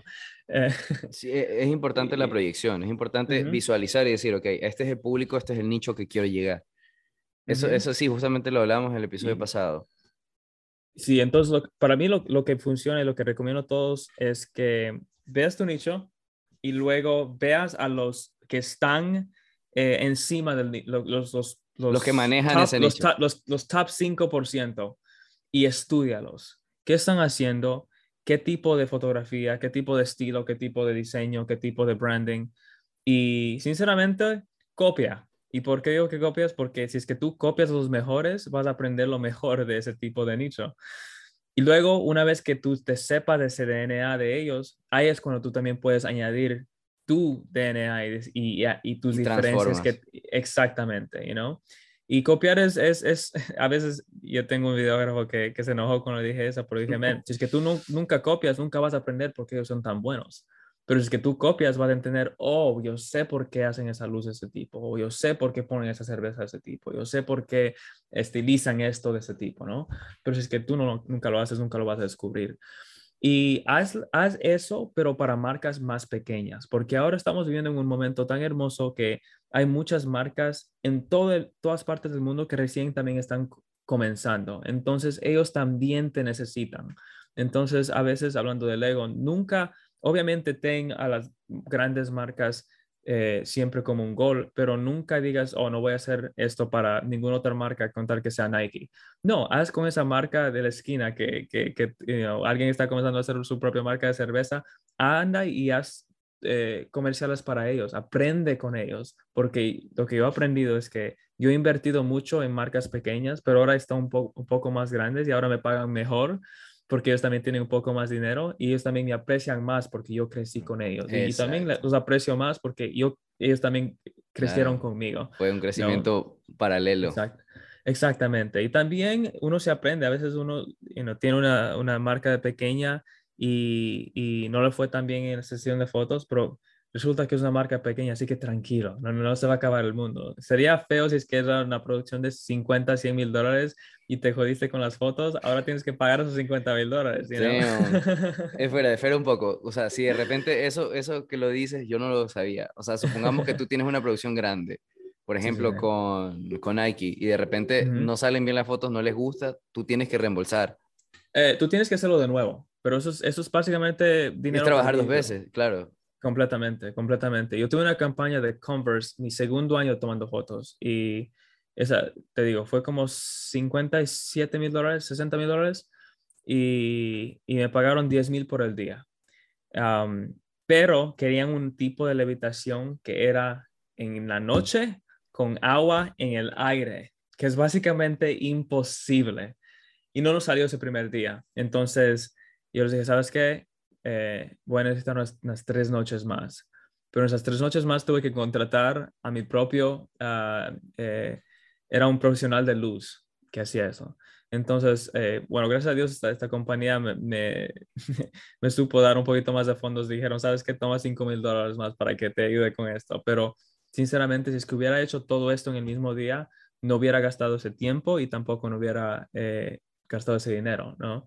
Em, entonces, sí, tal vez no se reembolsa de, como decir, devolver la plata, pero se reembolsa en, el tiempo y en, el costo de oportunidad que a veces uno se, pierde. Claro, y también la experiencia, ¿no? El branding eh, de, trabajar contigo, porque la experiencia que le dejas al cliente es como, mira, este man le pasó esto, quizás la próxima no lo llamamos. Exactamente, y eso aprendí mucho, man, y nunca voy a a esa sesión de foto porque sinceramente, obviamente solo tenía dos años haciendo fotografía, pero pero, pero dije, wow, tal vez por eso no nunca más me contrataron, ¿no? Pero luego aprendí, así que estoy bien ahora. No, no, y, y eso, eso, eso, sí, básicamente es eso, ¿no? También es arriesgarse y aprender. Aprender, o sea, porque es lo que realmente también, cuando uno no se arriesga a trabajar ese proyecto o, a desarrollarlo, lo que uno quiere es que salga bien, pero de repente no te sale bien o algo falla en el camino y de repente se jodió, pero indudablemente llegas más fuerte a otro proyecto, ¿no? Entonces llegas como con ese de, esta vez no me va a pasar, esta vez no me va a pasar. ¿Qué sucede cuando de repente ya manejas marcas grandes, Eric?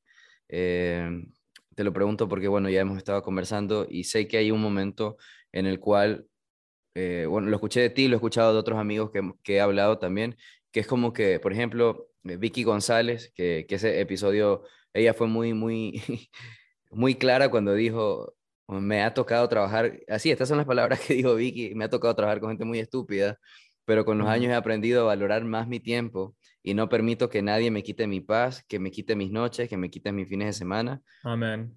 Y eso tiene más valor que cualquier presupuesto. ¿Qué sucede cuando ya hay marcas grandes, cuando, cuando ya hay proyectos grandes y tú dices, wow, que ya lo logré, lo estoy logrando?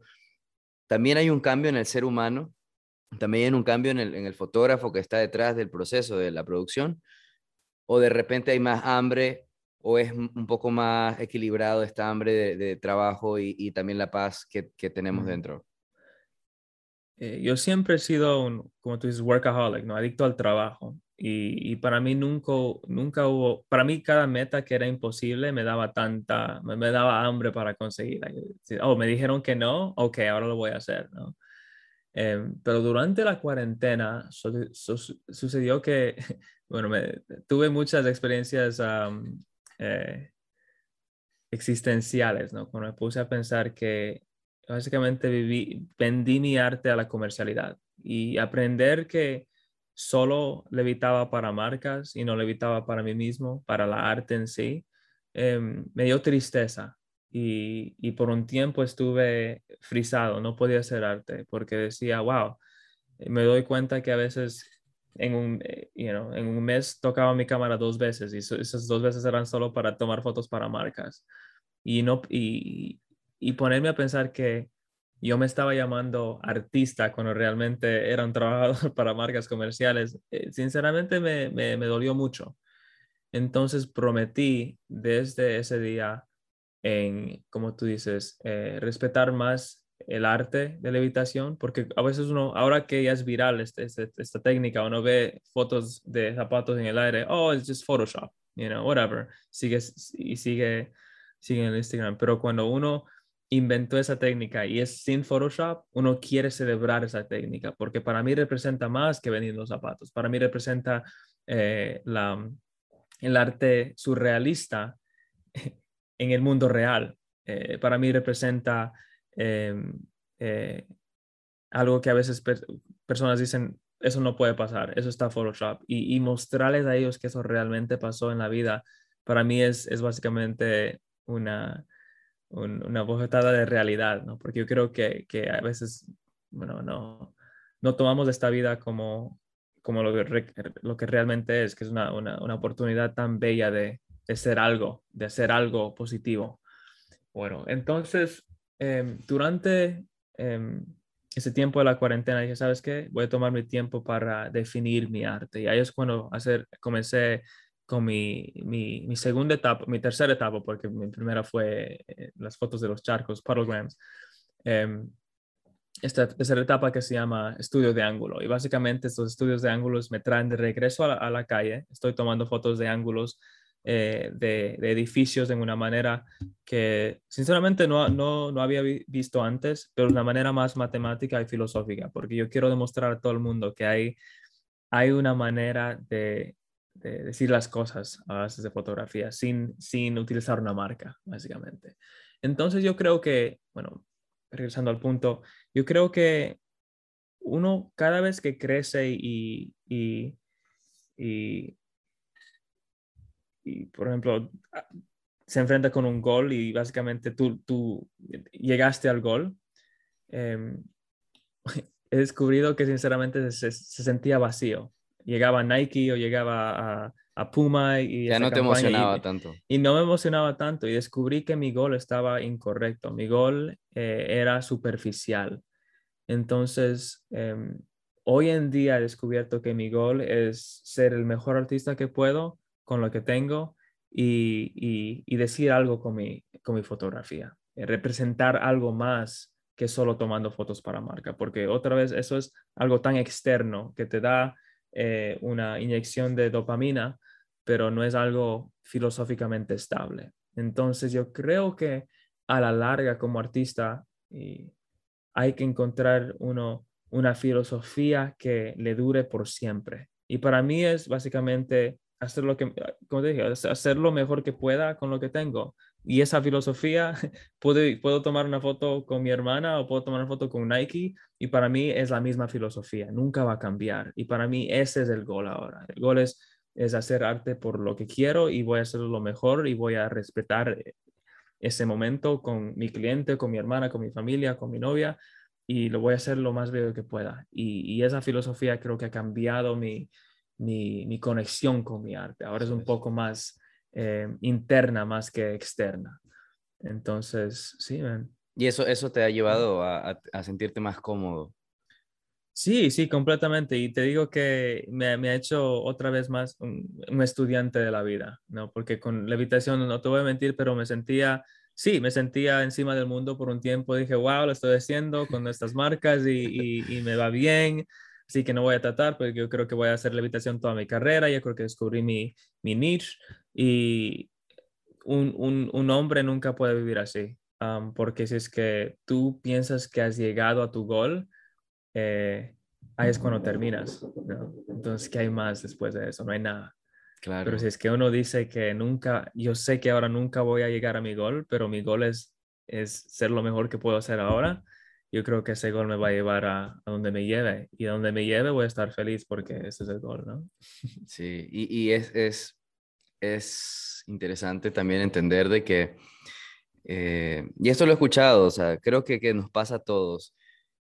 Tenemos la pasión, tenemos nuestra, nuestra visión y nuestra pasión y tiempo y dedicación enfocado en lo que hacemos. Y de repente siempre creemos que tener clientes, tener una exposición o que nuestro trabajo se salga en revistas, salga en pantallas, que esté en la calle y que la gente lo pueda mirar, es como lo, lo que realmente uno quiere. Y de repente llega tu punto en el cual ya has trabajado con muchas marcas y dices, no, sabes que esta vaina no me está llenando. Lo que realmente quiero es encontrarme y conectarme. Esa palabra me, me, parece importante, conectar, porque siempre hay que estar conectado con lo que somos. O sea, para mí, te digo, como lo dije al principio, hay mucha gente que trabaja y gana miles de dólares y tiene una vida súper cómoda, pero no son felices.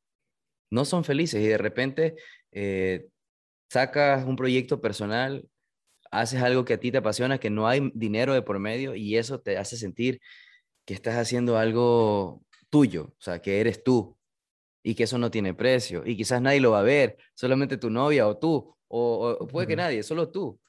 Que te comentaba que tengo una, una página en Instagram que no, que no me interesa que me conozcan ni nada, pero ahí yo hago fotos, videos, ilustración y yo no sé ilustrar y no sé tomar fotos pero es que yo me permito decir, o sea, al carajo, o sea, no lo hago por like, realmente quiero comunicar ahora sí y sale y se va, y se va, ¿no? Pero hay un ejercicio de eso, de comunicar conmigo y decir, esto estoy pensando ahora, esto es lo que yo quiero ahora. Entonces, eso es, es chévere, pero también sabes que yo creo que igual dura mucho, o sea, a mí todavía no me, no me llega, quizás porque yo estoy recién dando mis pasitos, estoy comenzando apenas, pero tú que ya conoces la producción, el mundo que está detrás de la producción, cómo habla la gente, cómo es el negocio, qué significa ser un businessman, cómo relacionas eso del hombre de negocios con la parte del creativo, con la parte del trabajo, pues indudablemente ya te da como ese sabor de boca un poco amargo decir, no, esto, esto no es lo mío, yo quiero dedicarme más a mí, darme más tiempito a mí, ya no quiero el dinero, ya no quiero, o sea, obviamente sí importa, pero no es lo más importante, ¿me explico? Sí. Y, yo me acuerdo que estaba hablando similarmente con mi, videógrafo y le digo exactamente lo mismo, que esto no importa y estos logos y todo esto, estas marcas no importa, es el proceso lo que importa. Y él me dijo algo chistoso porque él me dijo, bueno, tú ya llegaste a ese, a ese, turno, así que tú puedes decir eso, pero yo todavía no he llegado ahí, entonces todavía me importa eso un poco, sinceramente, ¿no? Y como humanos, yo creo que así somos, A veces uno tiene que llegar hasta a, ese gol que tú tenías para ti y tienes que descubrirlo tú mismo porque nadie te puede explicar exactamente cómo se siente. y, el otro lado, y el otro lado de la moneda sería que si no lo intentas y no llegas hasta ese punto de la moneda, de viejito vas a decir, ¿por qué no lo intenté? ¿Por qué no lo intenté? es, lo loco, es lo loco de la vida, es lo loco. pero la ironía, ¿no? Sí, sí, sí. Sí, sí, sí. Hay que, hay que demostrar a uno que realmente puede, ¿no? Y, y, eso es lo que también aprendí. Eh, mi gol siempre era, wow, yo creo que lo puedo hacer, yo creo que lo puedo hacer. Y lo hice. ¿Y ahora qué? Entonces, por un tiempo, te digo, me sentí tan vacío, pero ahora me, me puse a pensar, ¿sabes qué? No es esa meta, la meta es diferente. Entonces, eh, obviamente estoy tan agradecido a todos los que me han apoyado durante este rumbo, porque obviamente uno no se hace esto solo, ¿no? Se, se hace con, con, familia y con personas, en, amigos que, que, que, que, le dan a uno energía cuando uno tiene, o cuando mi mamá y mi papá decían, wow, ¿qué estás haciendo? Te, estás, estás loco, y yo me salía de la casa y mis amigos me daban eh, su, su, su couch, su, su casa para que, para que yo duerma, ¿no? Entonces, em, uno se pone a pensar que esas personas también son tan, una, una, parte tan grande de tu carrera. Entonces, cuando uno se va para arriba, uno siempre hay que, hay que acordarse que todos los que te apoyaron tienen que ir para arriba contigo, ¿no? Entonces hay que ayudarles cuando tú puedas. O, o, y también enseñar. Y también que tú estábamos hablando, estábamos hablando el otro día también de que ahora you know, que yo, he pasado por todo esto, hay que enseñar lo que yo aprendí, lo que tú aprendiste. La, a veces nunca se sabe, pero alguien escuchándonos eh, está negociando algo con una marca grande y ahora ya pueden aprender a, si quiere decir un poco más de lo que hacen, no solo fotógrafos, sino que productor y todo eso, ¿no? Em, pero eso es lo importante, es, es, es, es, compartir la experiencia para que siquiera una persona em, escuchando eh, pueda crecer un poquito más, ¿no? Pueda, pueda mejorar un poquito más en su carrera. Sí, sí, porque indiscutiblemente el proceso es hermoso, pero también suele ser duro. Nos, encontramos con discordias como la motivación, como la desilusión, eh, la parte económica también. A veces tú sabes que hay proyectos que son muy importantes y otros que son chiquitos, que también le metes corazón, pero igual uno tiene que ser sustentable, tiene que ser rentable el negocio, ¿no? Entonces, eh, el proceso es hermoso el aprendizaje es hermoso, pero también es duro. Entonces, eh, este tipo de, de, conversaciones, de verbalizar nuestras experiencias, de también cómo, cómo vemos las cosas, tú que estás en Estados Unidos, que has podido lograr este tipo de clientes, que como te digo, ¿no? Quizás cuando uno empieza con un sueño, eso es como la meta, decir, ah, yo quiero que tal persona o tal empresa eh, me contacte y me contrate. Eh, pero también no hay que dejar de lado la parte espiritual, la parte, la parte del crecimiento emocional. O sea, es importantísimo estar conscientes en tiempo y espacio con los pies en la tierra hacia dónde estamos yendo y ser agradecidos. Eso que dijiste de agradecer a la gente que estuvo en el proceso, que nos ayudó, es importantísimo, es importantísimo. Desde la más mínima cosa, o sea, simplemente a veces con un, con un estrechón de manos, un abrazo o, un comentario, tú sabes que esa persona de repente lo necesita y, y lo ayudas. Para mí, a, mí, a mí me parece importante este tipo de diálogo, sobre todo en el podcast, porque eh, como no hay formato de video, estuve un tiempo sacándolo, pero realmente tú lo escuchas, entonces puedes escucharlo mientras manejas, mientras estás trabajando. Y mucha gente sé que ha pasado por situaciones así, en las cuales ya quieren botarse del trabajo, están en agencias y dicen esto no es lo mío, y quieren emprender y quieren abrirse un, una agencia de fotografías ellos mismos, o de branding, o de diseño, de tipografía o ilustración. Entonces es bueno también entender de que mm, el proceso no es fácil, que el proceso también tiene sus tropiezos, que el proceso duele un poco, que la familia también a veces está en discordia, cosas que son importantes, o sea, ¿me entiendes? La gente que uno quiere. Pero también eso te ayuda, eso te forma un carácter, decir, lo voy a lograr y cuando ya lo logras, pues bueno, puedes quizás tomar un poco más de aliento y decir, voy a descansar, voy a darle un poco más suave. Este, y sí, amigos, todos ustedes que están escuchando el podcast, pues saben que capítulo a capítulo, episodio a episodio, em, muchas de las personas que me acompañan aquí cuentan sus historias, cuentan sus experiencias. Y el otro día lo hablábamos eh, con un amigo, y es que realmente las cosas no surgen de la noche a la mañana.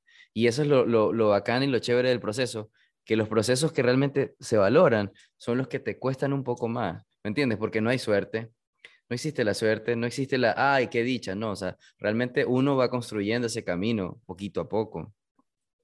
Nada que vale realmente viene fácil, ¿no?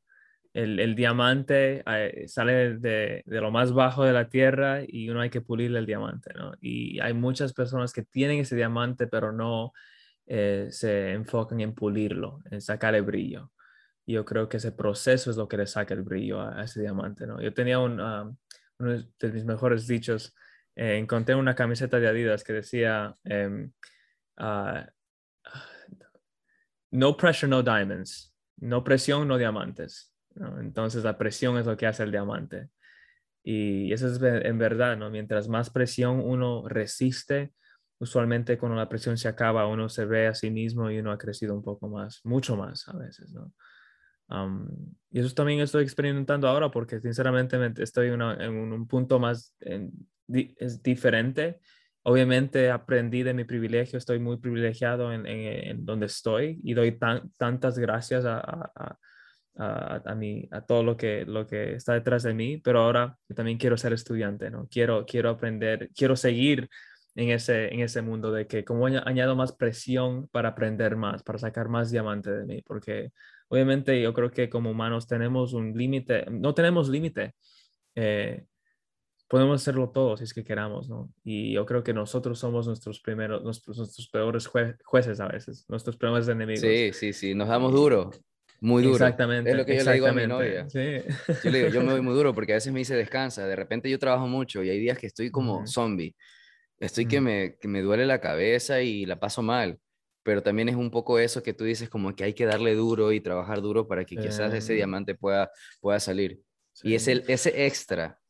Sí, bueno, irónicamente también hay lo que he encontrado en los últimos meses es también que hay que darle duro, pero también ser suave con uno mismo, porque a veces nos volvemos esclavos de ese gol y no aprendemos a, a, valorizar es, ese, ese, proceso. Entonces siempre decimos, no, no esto no fue suficiente, eh, soy el peor, no puedo hacer esto, eh, eh, nunca lo voy a lograr.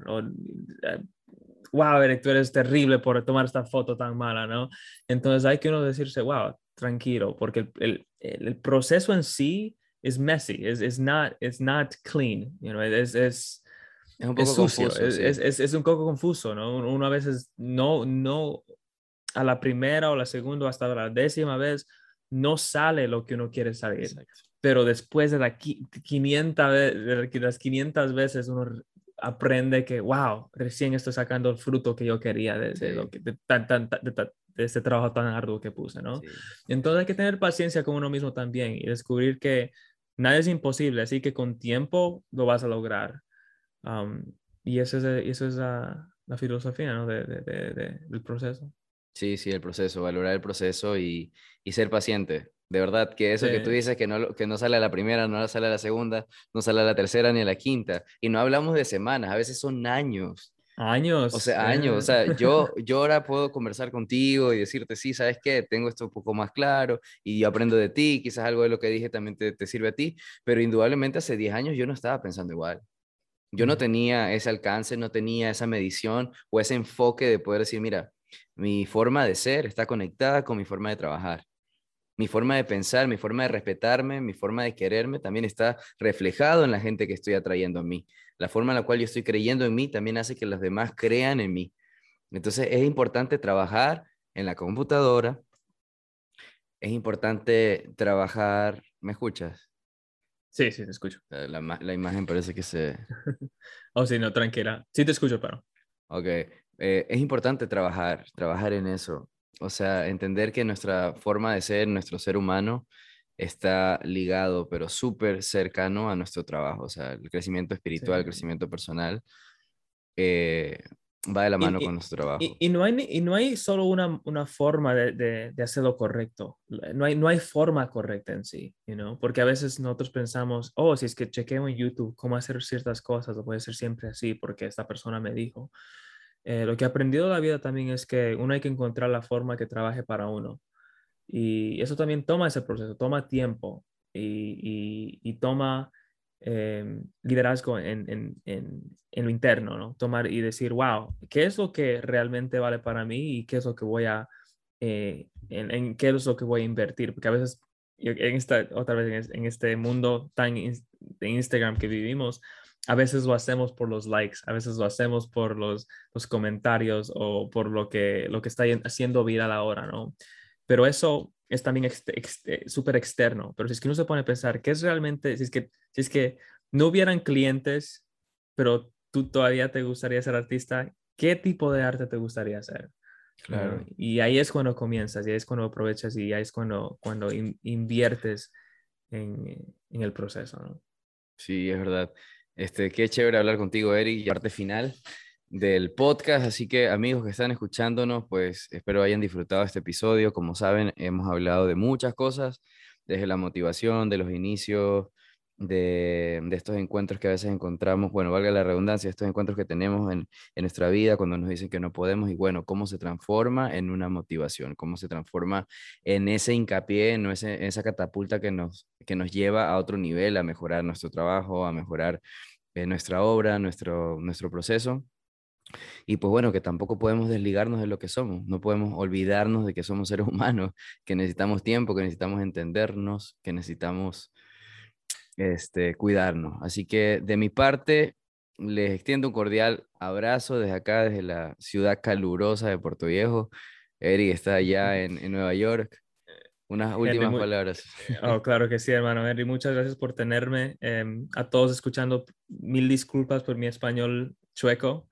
Eh, quisiera tener la lengua de, que, que Henry eh, eh, habla porque me encanta tu español, hermano. me encanta cómo, te eh, Quisiera hablar así en español, pero tristemente soy medio gringo. ¿eh? Ahí, podemos hablar, después me enseña más inglés y yo te enseño más español y ahí. Perfecto, hermano. Pero a todos muchas gracias por escucharnos y, cualquier pregunta me pueden encontrar en Eric Hercules ah, en Instagram y mándenme un email. Mí me encanta responder a emails con otros emprendedores, con personas que, que, que tienen preguntas. Eh, estoy trabajando en mi YouTube hablando sobre los negocios, sobre el proceso, sobre la estrategia de cómo ah, ser un artista em, que pueda trabajar con marcas, pero también que se encuentre eh, eh, en, una, en, en, un, en, un, en, un, punto feliz en su vida, ¿no? que no sea solo trabajo. entonces, bueno, gracias por todo y Henry, y gracias a ustedes por escucharme. No, gracias de nuevo a ti por tu tiempo. Ha sido una charla súper bacán, súper chévere. Así que nada, pues amigos, nos vemos, nos vemos la próxima semana, que pasen súper bien, disfruten su martes y nos vemos la próxima. Si te gustó este tipo de contenido, puedes ayudarme a realizar muchos más comprando mi libro Formas, un libro de diseño gráfico y minimalismo. Me escribes en Instagram, arroba henry slash bajo digital work y lo envío a cualquier parte de Latinoamérica.